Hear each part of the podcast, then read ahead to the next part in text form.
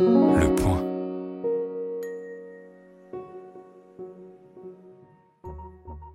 Bienvenue chez Les Contrariantes, le podcast des idées élevées en liberté. Bonjour Peggy. Bonjour Laetitia. Alors nous voici arrivés au terme euh, d'une année euh, riche en rebondissements, euh, fin de l'année 2021, et puis aussi au terme d'une, du début d'une année scolaire, comme on dit, puisque la rentrée en France c'est tellement important.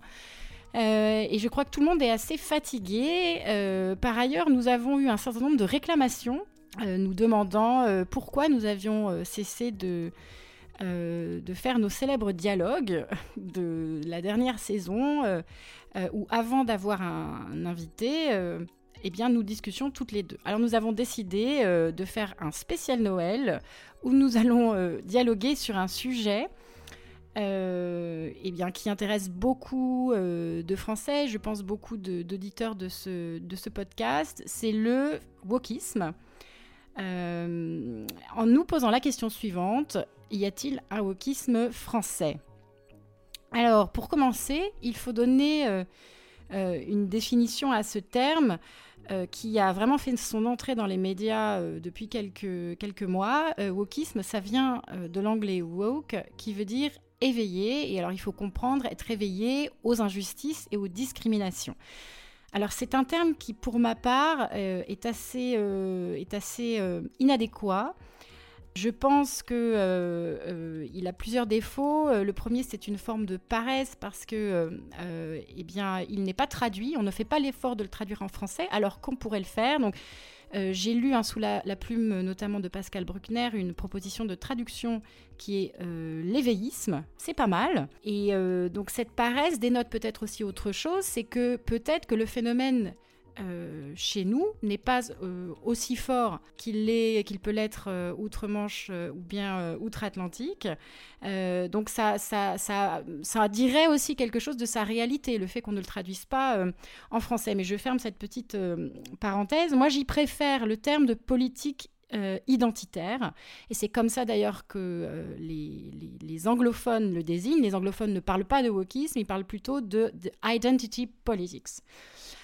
Alors, euh, que signifie le wokisme Ou plutôt, comme je l'entends, euh, la politique identitaire? Alors, c'est un, progressisme euh, qui repose sur une vision du monde selon laquelle les personnes sont hiérarchisées en fonction d'une appartenance à différents groupes identitaires. Et ces différents groupes identitaires sont définis en fonction du niveau de discrimination qu'ils subissent.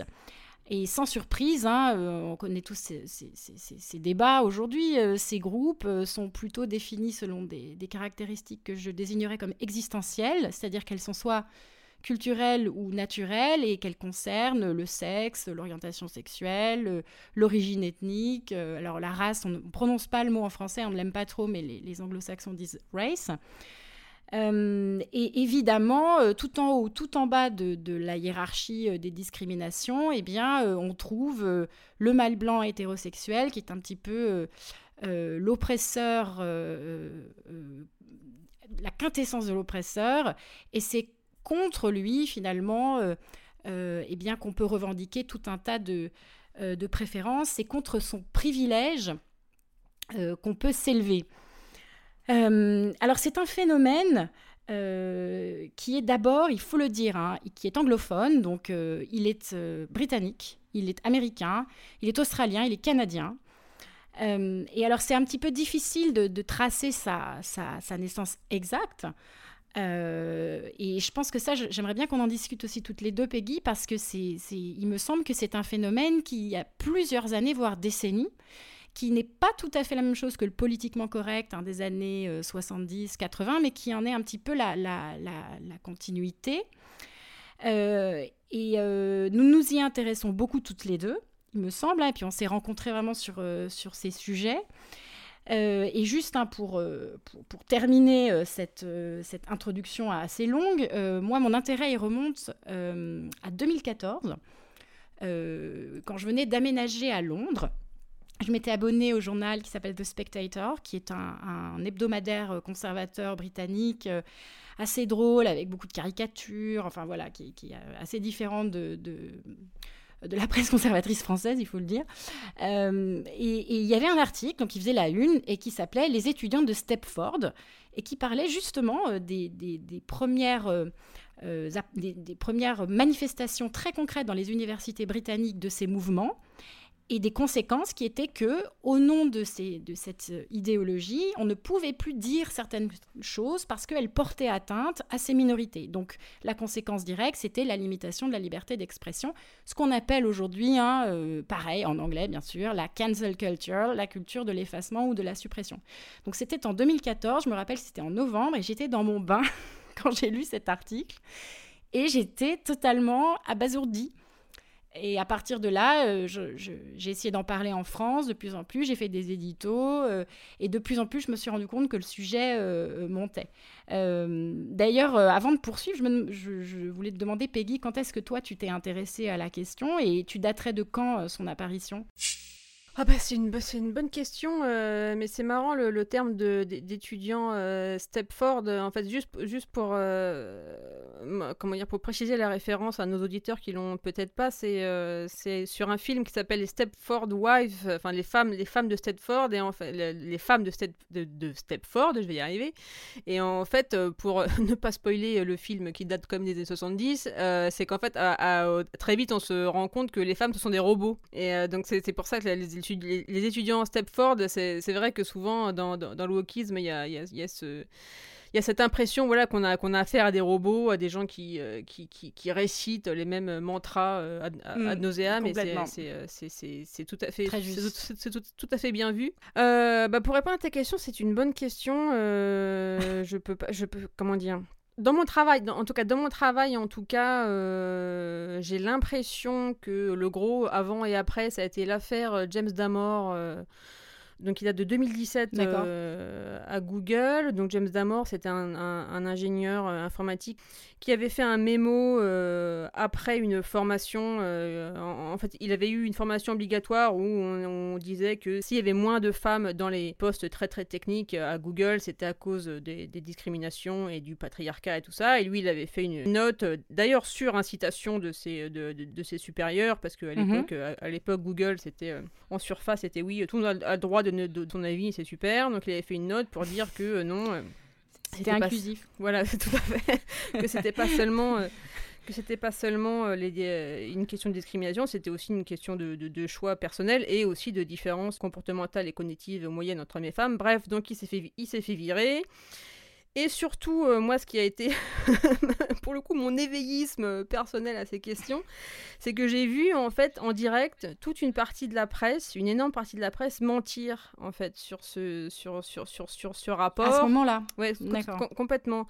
Et, et, en fait, c'était vraiment, euh, comment dire, une construction de fake news en direct. En plus, c'était juste après, c'était juste après euh, l'élection de Donald Trump, donc tout le monde, il y avait le euh, ce que par exemple Bret Easton Ellis euh, définit comme le, comme le syndrome d'aliénation mentale euh, causé par Donald Trump. Voilà, toute une partie des États-Unis sont, devenus fous après l'élection de, Donald Trump. Bref. donc quand tu veux dire mentir en direct, c'est qu'ils ont falsifié ces propos d'amour. Oui, complètement. Ils l'ont fait passer pour un sexiste, pour un horrible, pour un horrible Jojo, pour dire qu'ils justifiaient la discrimination des femmes, qu'ils disaient euh, que les femmes étaient moins bonnes, euh, étaient moins bonnes euh, en, informatique pour des raisons biologiques, etc. Alors que c'est pas tout ce qu'il y avait dans le rapport. Un des premiers médias à lancer le truc, c'était Gizmodo, donc qui est un site spécialisé sur, Internet et, la technique, etc. Et, et, en fait qui a, publié le rapport mais qui a chanté tous les liens, donc en fait tous les liens, toutes les références. donc voilà, qui, a publié de manière tronquée le rapport et qui a ensuite déroulé un, un, narratif là-dessus qui était complètement faux. Donc, donc voilà, pour, revenir à, ta question, moi je, moi, je dirais qu'un gros, euh, je sais pas si c'est le début, mais en tout cas, ça a été professionnellement la première fois où je me suis dit, il, il, faut, voilà, il faut en parler et c'est, euh, il, se passe des hmm. choses graves, quoi.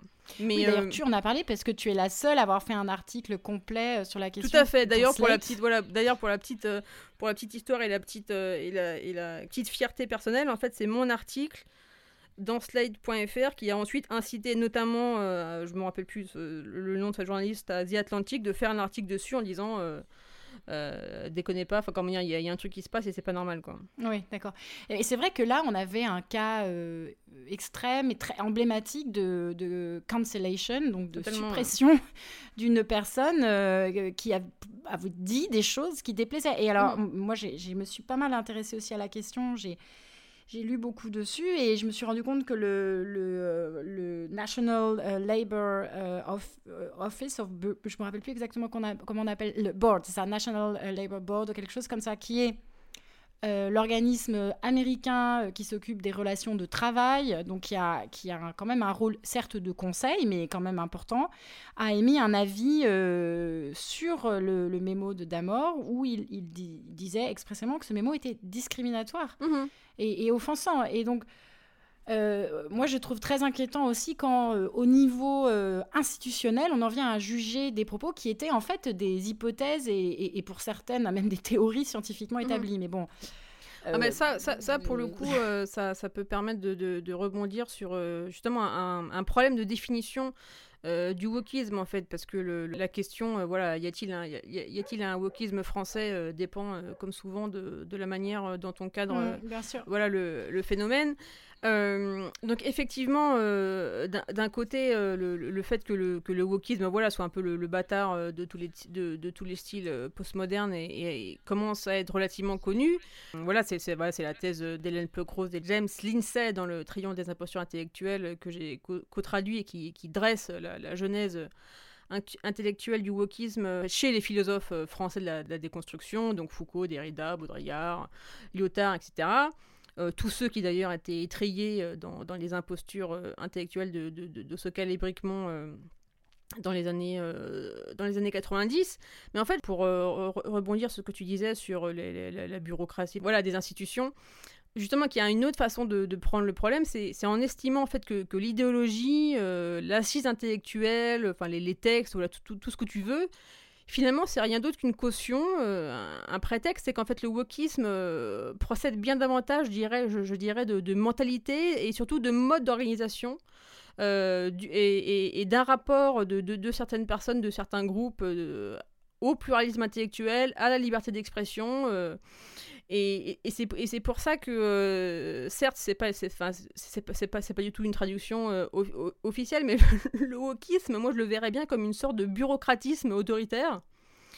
Et, euh, et, typiquement, c'est ce, que, ce que pointait Oliver Traldi, qui, est, qui, est, doctorant en philosophie à l'université de Notre-Dame dans l'Indiana, dans une critique justement du, du, plus Croze et l'INSEE qu'il avait publié dans Arc Digital au moment de la publication du bouquin en anglais.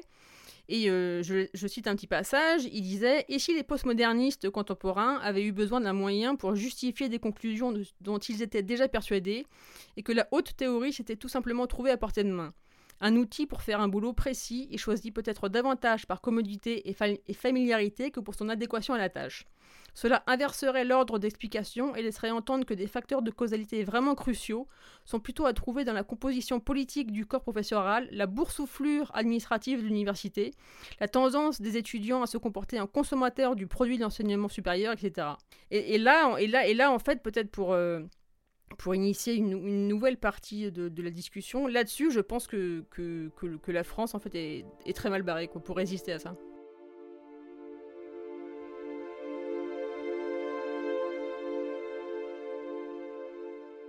Non, mais c'est intéressant, mais c'est le problème de toutes les les, débats qui reposent sur, euh, comme tu l'as dit, sur les définitions. Tout à fait. C'est qu'en fait, euh, sur la, tendance bureaucratique et bureaucratiste même à, vouloir embrigader les esprits, moi je te suis tout à fait. Euh, je, pense que c'est une tendance, d'ailleurs peut-être même endogène en fait dans les, dans les bureaucraties et aussi chez, chez une certaine catégorie de, de, de personnes, souvent bien pensantes et qu'on retrouve malheureusement chez beaucoup d'intellectuels.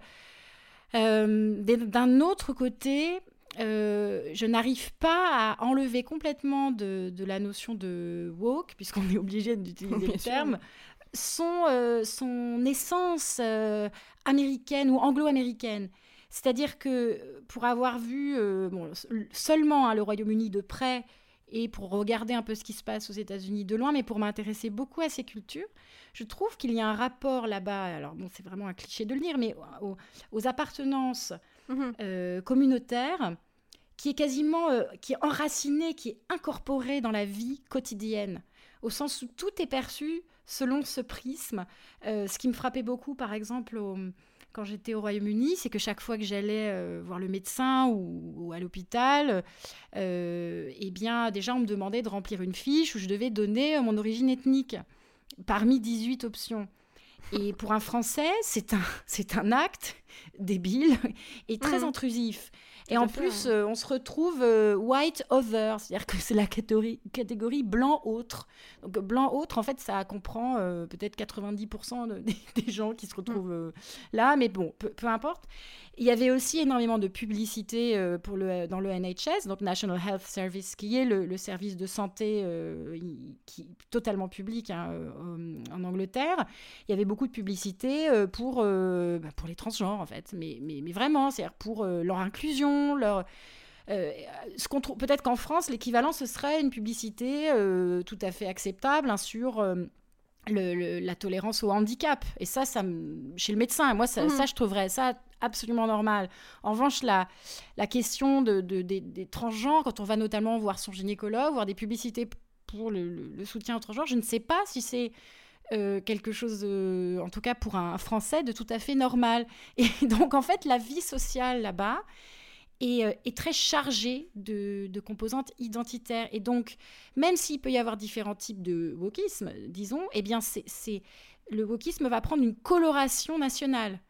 Et euh, pour cette raison, eh bien, la coloration nationale ou culturelle hein, euh, anglo-américaine, elle sera indissociable des identités. Et moi, je, mon hypothèse, c'est que la coloration euh, du, wokisme français, elle ne peut pas prendre cette forme, en tout cas pas jusqu'à un certain point, c'est possible, mais qu'on a des anticorps sociaux d'une certaine façon qui l'empêchent, qui empêchent en France d'accepter qu'on pense selon ces termes. Alors, je ne sais pas ce que tu penses de ma théorie.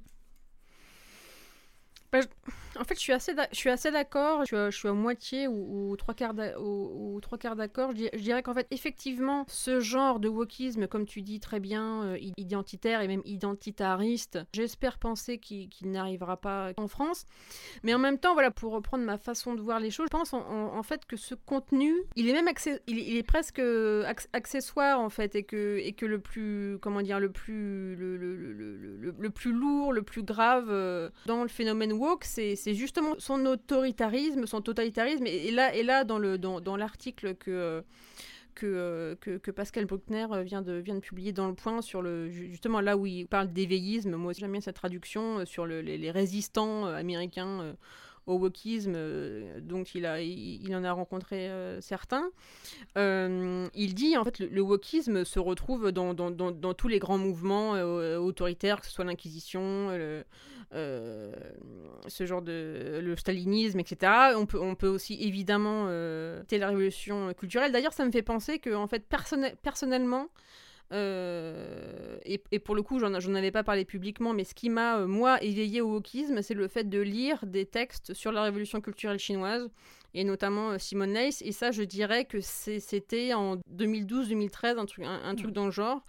Euh, et, et, effectivement, voilà, le, fait de lire ces textes, c'était, enfin pour moi, ça a été, euh, ça a été vraiment un chamboulement. Et pour remettre euh, 10 francs sur, sur ma thèse, c'est que la révolution culturelle a marché en Chine aussi et peut-être surtout parce que c'était un peuple de, de, de, bureaucrates autoritaires très très anciens quoi. Mais, mais non mais je suis très convaincue par le rapprochement avec la révolution culturelle mais je reste sceptique quand même sur l'extension du concept. Mm. Parce qu'aller jusqu'à dire que la révolution culturelle, c'était une forme de wokisme, à mon avis, ça fait perdre de l'effectivité au mm. concept parce que en plus, dans le wokisme, est-ce que tu dirais pas qu'il y a une forme de côté cool et branché Même dans le, mot lui-même, il éveille quelque chose de, sympathiquement branché qui n'était quand même pas là dans la Révolution. Bah après, ah. et, un peu hipster, tu vois. Quand tu penses à des woke, t'imagines euh, des hipsters, euh, une mhm. certaine façon de s'habiller, de penser, de consommer, euh, qui est très contemporaine en fait. Non, mais c'est pour ça que je, suis sceptique. mais après, on peut le mettre dans la grande famille des mouvements de manipulation de, l'être humain, tu vois, et de ou non, mais je suis, évidemment. pour, le coup, je suis tout à fait d'accord avec le fait que ça fait perdre, voilà, que, en gros, euh, trop, trop, c'est quoi la formule qui trop embrasse, euh, mal étreint, euh, je sais pas quoi là. Total, tout à fait. bah, c'est ça, complètement. Donc en fait, si on dit que tout est woke, rien n'est woke. pour, pour encore me focaliser, peut-être pas sur le contenu, mais, mais sur la structure des choses, euh, je commence à voir qu'en France, et, en particulier euh, dans, le monde, dans le monde euh, académique, que en fait, le monde académique est, complètement prêt pour le, pour, pour le, pour le wokisme. Et, l'exemple très récent qui a eu l'année dernière, c'est l'affaire de Sciences Po Grenoble.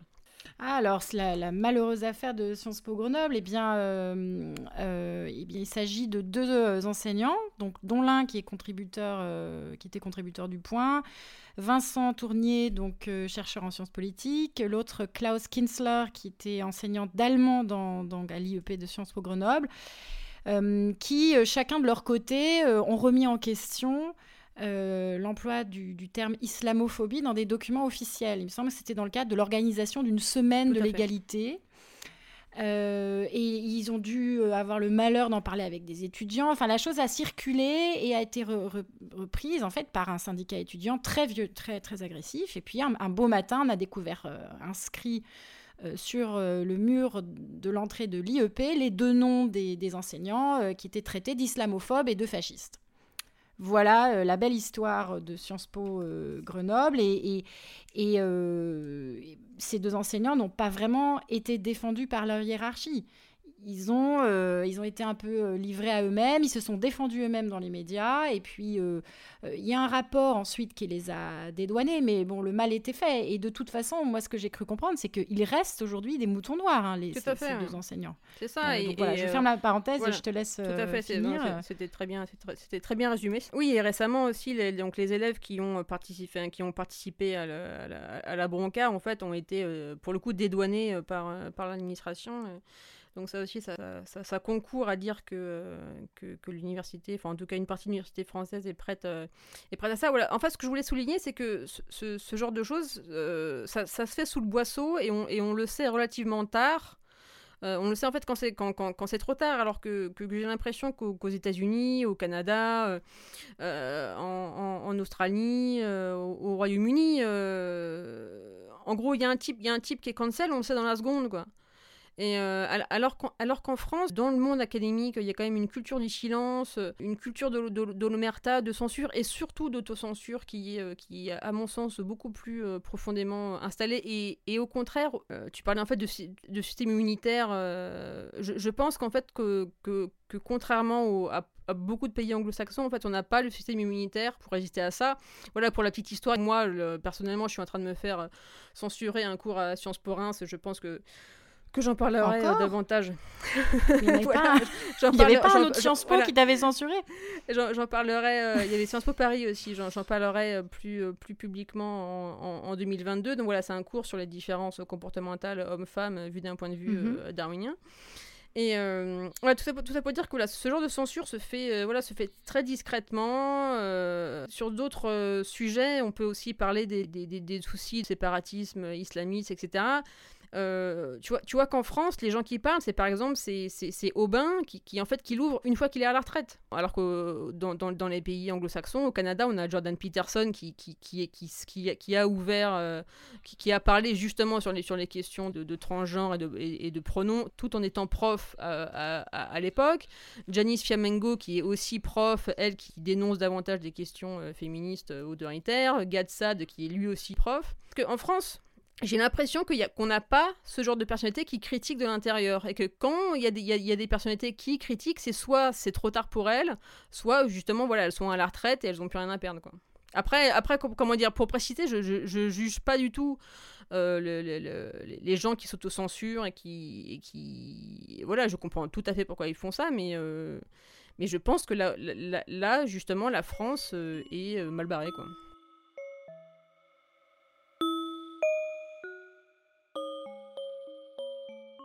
Et en fait, ce qui est intéressant, c'est ce que tu pointes dans les différences structurelles. Donc là, si on suit ta définition structurelle dans, du wokisme, même si je t'ai dit que j'avais des réserves avec, avec cette définition, mais si on la suit, ce qui est intéressant et ce que tu soulignes très justement, c'est que finalement, il y a une différence de capacité à résister de la société civile. Les universités, les intellectuels euh, anglo-américains, anglophones, ils, sont, ils ont une tradition d'indépendance en fait vis-à-vis de, l'État et du pouvoir, même dans les universités publiques. Et donc en effet, comme tu le dis, ils ont l'habitude en fait d'être plutôt seuls, mais, d'avoir aussi appris à défendre leur, cause. donc il y a plusieurs, en gros, il y a, y a des contre-pouvoirs partout dans ces pays. Donc ça s'équilibre. Là, je suis tout à fait d'accord. C'est que pour, euh, euh, pour euh, une Judith Butler, il y a un Jordan Peterson. Mhm. Et donc, il y a une confrontation de personnalités solides. Et l'establishment n'est pas forcément toujours du même côté. Moi, ça me frappe aussi parce que je, me suis toujours beaucoup intéressée au paysage politique dans ces pays. Il y a une tradition conservatrice, par exemple, dans ces pays qui est forte, y compris dans le monde intellectuel. Alors qu'en France, eh bien, la tradition intellectuelle, elle penche à gauche et elle penche vers l'État. Donc c'est mmh. là-dessus, euh, je pense que c'est vrai, tu as raison, on n'a pas, il n'y a pas cette, euh, cette tradition euh, de, la, voilà, de, de, de la défense raisonnée, argumentée, courageuse dans les institutions. En revanche, là où moi j'ai un point de vue, j'ai l'impression qu'il doit être complètement contrariant, mais bon, c'est pas grave, je, vais essayer de le défendre, c'est que sur la question de l'islamisme et du séparatisme, je trouve au contraire que la France a accompli un grand chemin. Parce que je me rappelle encore il y a 20 ans, quand on essayait de parler de ces questions, on était tout de suite voué aux gémonies quelqu'un qui essayait de dire écoutez, euh, il y a quand même un petit problème dans certains quartiers, alors tout de suite on le traitait de raciste. Il n'avait pas voix de cité, il ne pouvait pas s'exprimer. Aujourd'hui, c'est quasiment devenu la doxa. Et moi, je, quand je participe à des émissions de télévision, parfois, il y a des journalistes de toute obédience, y compris de gauche, qui le disent. je me dis quand même, c'est incroyable. C'est que euh, euh, on a accepté de parler de ces choses euh, beaucoup plus librement. Et ça, on ne le doit pas à n'importe quoi. On le doit aussi à des gens très courageux bah, qui sont allés essuyer les plâtres. Hein, mm. euh, qui, ont les premiers essuyé vraiment toutes les, bah, voilà, toutes les embûches, rencontré toutes les embûches sur ces sujets. Donc, et certes, on brandit la laïcité un peu bêtement dès qu'on peut sur ces sujets, mais ça, ça peut servir aussi et sur le, séparatisme également, euh, je, tu, disais, euh, je me rappelle plus quel exemple tu as, tu as pris, mais du fait qu'on ne le savait pas forcément, on ne savait pas forcément ce qui se passait tout de suite. Oui, que Jean-Pierre euh, Jean-Pierre Aubin, c'est voilà, Aubin. voilà Jean-Pierre Aubin, pareil, enfin corrige-moi si je me trompe, il, en a parlé une fois à la retraite. Tout à fait, mais moi il y a un exemple qui m'a, qui, que je trouve totalement choquant et, et, à mon avis qui pourrait pas se produire en France, c'est l'exemple de Rotherham. Je ne sais pas si tu mhm. connais cette histoire. Euh, Rotherham, qui est, un, bah, qui est une petite ville. Si je connais, euh, mais vas-y, raconte. Bah, Rotherham, c'est une petite ville euh, bon, assez pauvre hein, du nord de, de, de l'Angleterre. et en fait, on s'est rendu compte dans les années 2000 qu'il y avait eu pendant 30 ans des réseaux euh, tenus hein, par des Pakistanais, euh, en grande majorité musulmans, euh, de, pédophilie. Hein. Donc ils allaient chercher des filles blanches, hein, mineures, et, ils les violaient. Ils les séquestraient. Voilà. Ça a duré 30 ans. Au vu et au su, il faut le dire, des services sociaux de, et de l'État qui n'ont jamais osé dénoncer ce qui se passait, même s'il y avait de plus en plus d'indices qui s'accumulaient, par peur d'être considérés comme racistes. Mmh. Alors bien sûr, ça a explosé dans les années 2010, euh, il y a eu un rapport, enfin voilà, heureusement, la chose a fini par éclater. Mais ça, je n'arrive pas à imaginer que ça puisse se passer euh, euh, en France, parce que j'ai l'impression qu'on a dépassé ce stade complètement infantile, qui consiste à ne pas pouvoir eh bien, s'interroger sur certaines pratiques, sous prétexte que cette pratique est le fait de musulmans. Je crois que je suis assez, je crois que je suis assez d'accord avec, avec toi, en mentionnant qu'il y a quand même des, des, des, histoires de prostitution, euh, au moins adolescentes dans, dans, les banlieues, qui sortent euh, relativement peu, euh, et sauf, sauf, sauf, sur les sites, pour le coup, vraiment d'extrême droite, F2 souche, etc. Et ça reste encore après, après voilà, justement, par définition, comme les affaires sont pas encore euh, vraiment sorties, il y, a beaucoup de, y a beaucoup de rumeurs et de choses pas, attestées euh, là-dedans. Et je, ne sais pas si un des facteurs qui. Euh, un des facteurs expliquant le fait que ça sorte pas ou ça sorte mal, est-ce que les services sociaux, eux aussi, se disent Ah bah non, on va, pas faire sortir les trucs parce qu'on va nous traiter de gros racistes L'avenir de l'air, mais c'est vrai que l'absence de preuve n'est pas la preuve de l'absence. Hein, on est.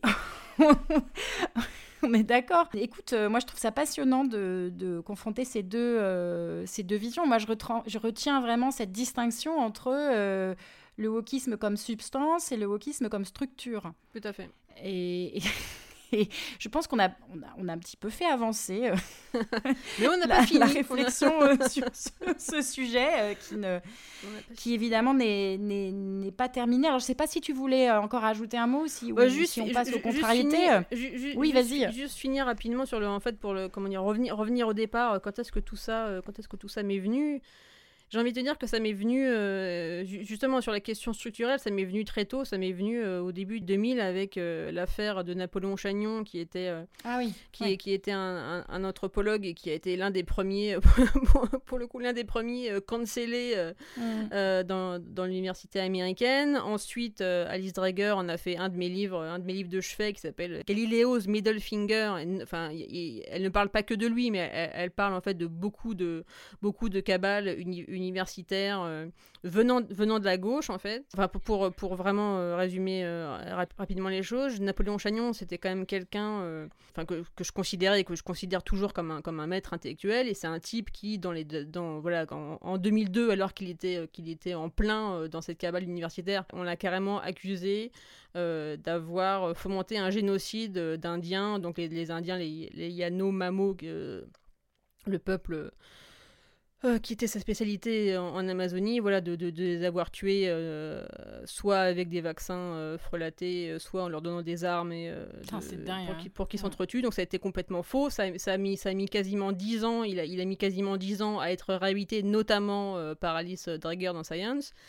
bref, tout ça pour dire que voilà, pour, pour finir là-dessus, donc c'était c'était un un chercheur que voilà que je voulais je voulais suivre ses pages. Je, l'avais écrit, je, lui avais écrit dans les années 2000 pour lui dire comment comment est-ce que je fais pour, pour devenir comme vous? Il m'avait, il m'avait répondu, euh, mais écoute, euh, toi en France, euh, si, si, tu veux, si, tu veux parler des, des, des, comment justement de, la lecture darwinienne des, comportements humains, tu vois moi, tu vois moi ce qu'ils m'ont fait, alors que moi je suis un, je énorme ponte.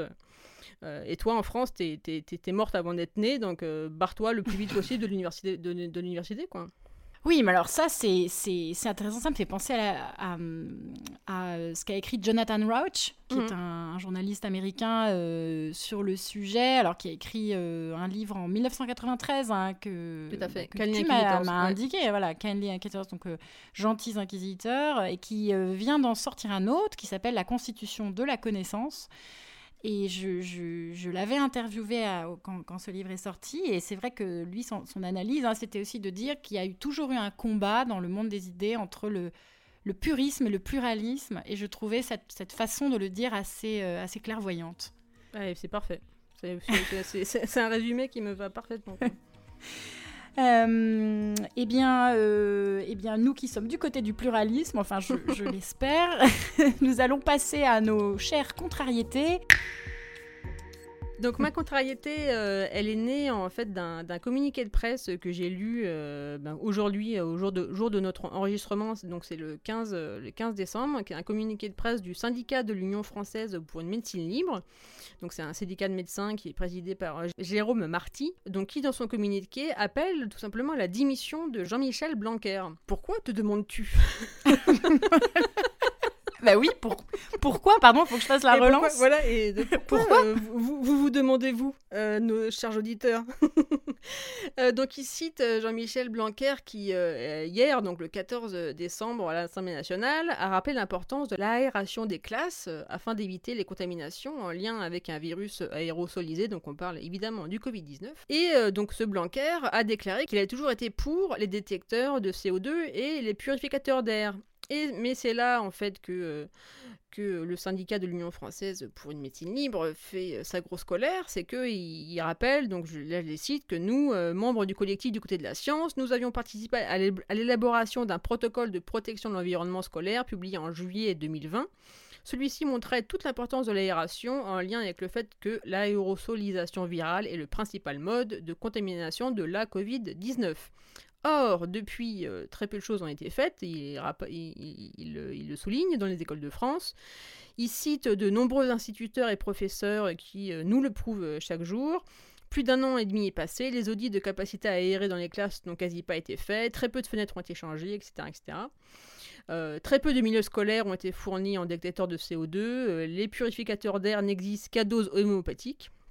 Monsieur Blanquet n'a strictement rien fait pour améliorer cette situation et l'aération n'a jamais été, hormis depuis quelques semaines, au centre des gestes barrières. Et là, coup de grâce, cet atermoiement est coupable devant les déclarations que nous jugeons scandaleuses au regard du retard pris et de la mise en danger occasionnée par celui-ci. L'UFMLS demande la démission du ministre de l'Éducation nationale. Euh, donc en fait, le constat est pas complètement faux non bah, tout à hein. fait, tout à fait. C'est pour ça, c'est pour ça pour le coup, c'est une, c'est une contrariété. C'est comment dire. En fait, c'est pas le communiqué qui me contrarie, c'est la situation qu'il euh, décrit. Ah oui, euh, d'accord. voilà. donc le fait est que voilà, je suis, je suis assez d'accord avec ça, même si, même si voilà, enfin bon, l'appel à, la démission, je sais pas trop ce que ça pourrait changer si le prochain ministre continue sur cette lancée mais voilà, le, fait est que oui, euh, et je trouve, je trouve qu'à une époque surtout, euh, donc là voilà, c'est les fins, c'est la fin d'année, euh, c'est Noël, youpi, ho ho ho. Euh, à, une époque, euh, je pense que tu seras d'accord avec moi, euh, où, les enfants deviennent de plus en plus suspects. Et voilà, même si, même si personnellement, moi, je n'ai pas d'enfants, mais je compte plus le nombre de parents qui me disent, ou alors que, que je vois dire sur les réseaux, les réseaux sociaux qu'on comprend leurs enfants pour des vecteurs de contamination atroces, qui sentent vraiment l'animosité monter contre les enfants. Voilà, en fait, c'est comme, c'est comme si tout avait été J'avais pas remarqué. Ah d'accord. Bah, tu... Non mais c'est vrai, j'avais pas marqué. ah, c'est d'accord. Euh, voilà, en fait, c'est comme si tout avait été fait pour que, pour que les écoles euh, restent des, des, bouillons de culture, alors que, comme le rappelle euh, très bien le, ce syndicat de médecins, c'était quand même pas très sorcier d'aérer les salles de classe. Oui, c'est vrai. Et ce qui est très intéressant aussi dans, dans ce que tu dis, c'est qu'on a l'impression qu'on néglige toujours les remèdes à faible technologie, Totalement. les solutions de faible technologie, qu'on se concentre sur ce qui est à haute technologie. Et c'est très bien, hein, le vaccin, c'est essentiel et on a beaucoup de chance d'en avoir un, mais, mais les petits remèdes, euh, tu vois, de, de, de, l'aération quand même, euh, c'est, pas très compliqué. Oui, il faut, parfois, il faut, acheter euh, aussi des, quelques appareils, mais c'est, c'est quand même pas sorcier. Et donc, c'est, un petit peu... c'est un petit peu étonnant. Alors ma contrariété, tu vois, elle va être encore plus courte. parce qu'elle concerne euh, assez simplement hein, euh, l'allocution du, du, président de la République de ce soir, alors qui n'est pas encore enregistré puisque nous sommes le 15 décembre. Ce soir, le 15 décembre, Emmanuel Macron va s'exprimer pendant un long entretien sur TF1 et LCI. Euh, pendant deux heures. Alors, euh, on ne sait pas hein, si euh, il est candidat. Enfin, évidemment, c'est de tout ce qu'il est, mais il ne l'a pas annoncé. Il ne compte pas l'annoncer, dit-on. et alors, donc, il y a plusieurs choses qui me contrarient. Alors, c'est vraiment assez évident. Hein. C'est que si, si les candidats, ce serait peut-être bien qu'ils le disent. Mais bon, ça, on, l'a tellement dit, on l'a tellement entendu que ça n'a rien de de, très original. Et moi, ce que je trouve complètement ridicule, c'est euh, le format. C'est-à-dire que c'est une vision tellement archaïque et paternaliste de la politique. Euh, son émission Où va la France? Point d'interrogation. Donc c'est d'une prétention. Et puis c'est ridicule parce que pourquoi il nous dit ça maintenant? Est-ce que ce serait pas quelque chose qu'il aurait dû faire en début de mandat? Euh, pourquoi euh, à la fin. Et puis évidemment, on se place dans cette euh, fantastique tradition française présidentielle où on pense que le président a les clés de tout. Hein Donc les clés de la Maison France, qu'il peut, et même du bateau France, qu'il peut naviguer à sa guise. Enfin, c'est complètement ridicule. Enfin, il faudrait vraiment sortir de cette vision complètement infantilisante de la, de la politique. où va la France Enfin, la France, elle va là où les Français vont. Et d'ailleurs, elle ne va nulle part, elle reste où elle reste où elle est d'abord. Enfin, rien ne va dans, cet intitulé. Alors, vous pourriez me dire que je suis injuste, euh, que je juge euh, avant d'avoir vu cette émission, et, ce sera peut-être le sujet de ma première contrariété de 2022. Nous avons hâte. Eh bien, euh, cette émission s'achève. merci beaucoup à tous nos auditeurs qui nous ont suivis toute l'année. nous vous souhaitons de très bonnes fêtes de fin d'année et nous vous retrouvons avec grand plaisir l'année prochaine.